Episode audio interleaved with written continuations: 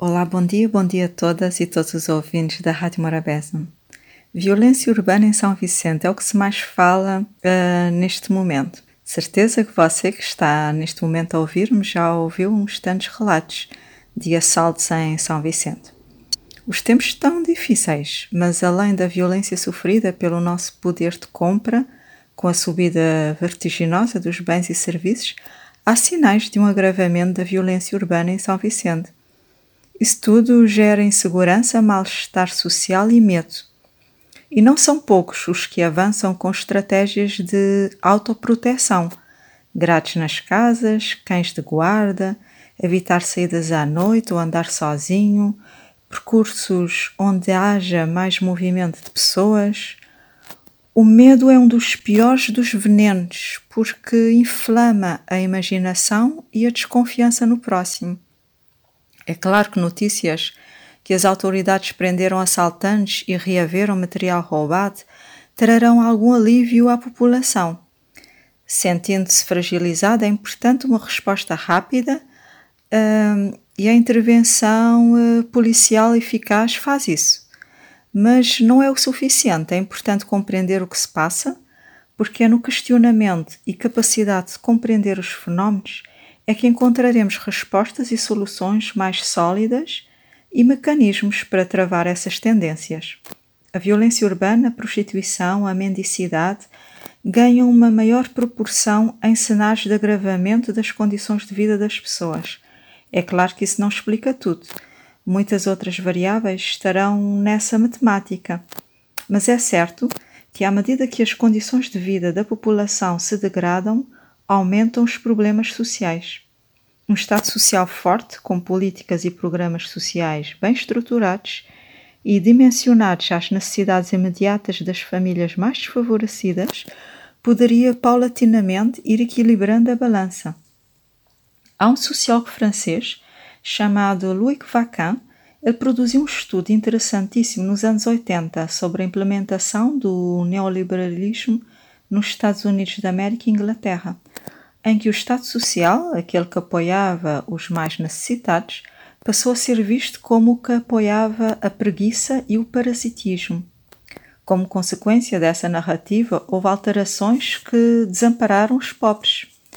Ele reparou que nos Estados Unidos, como consequência disso, dos pobres perderem os apoios sociais que antes beneficiavam, essa clientela que deixou de ser assistida aparece mais tarde no sistema penal. Num curto espaço de tempo, essa franja da população empobrecida emigra, entre aspas, para o sistema penal como delinquentes e fora da lei.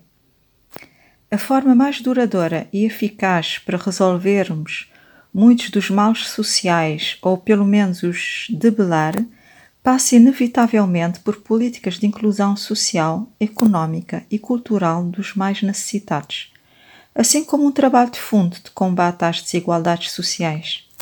Cabo Verde é um país assimétrico e é difícil as famílias romperem com o ciclo de miséria desumanizante a que muitas se encontram. É claro que, como já disse, isso não explica tudo, mas pode ser a ponta do iceberg onde a seguir poderão vir variáveis como a toxicodependência, o consumismo, a degradação da imagem que se tem da classe política, o papel ou a demissão do seu papel da instituição familiar e por aí fora. Penso que Cabo Verde deve promover uma maior coesão social, fazer com que todos os seus filhos se sintam igualmente amados e tenham o mínimo para viverem com dignidade.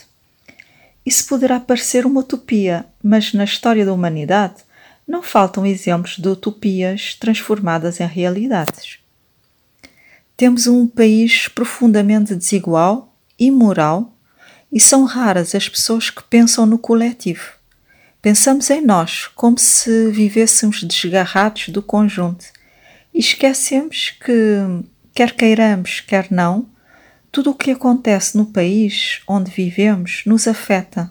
Se não for diretamente, será indiretamente. Se não for a curto prazo, será a médio ou longo prazo. Somos um só corpo e é pena andarmos tão dispersos e indiferentes. tão infelizes e acomodados. Os governos e instituições hoje em dia têm condições de andarem um passo à frente, de preverem antecipadamente fenómenos como esses picos de criminalidade. É preciso estar-se atento à realidade e apostar em medidas preventivas para depois não se combater incêndios na floresta com copos de água. Uma boa semana.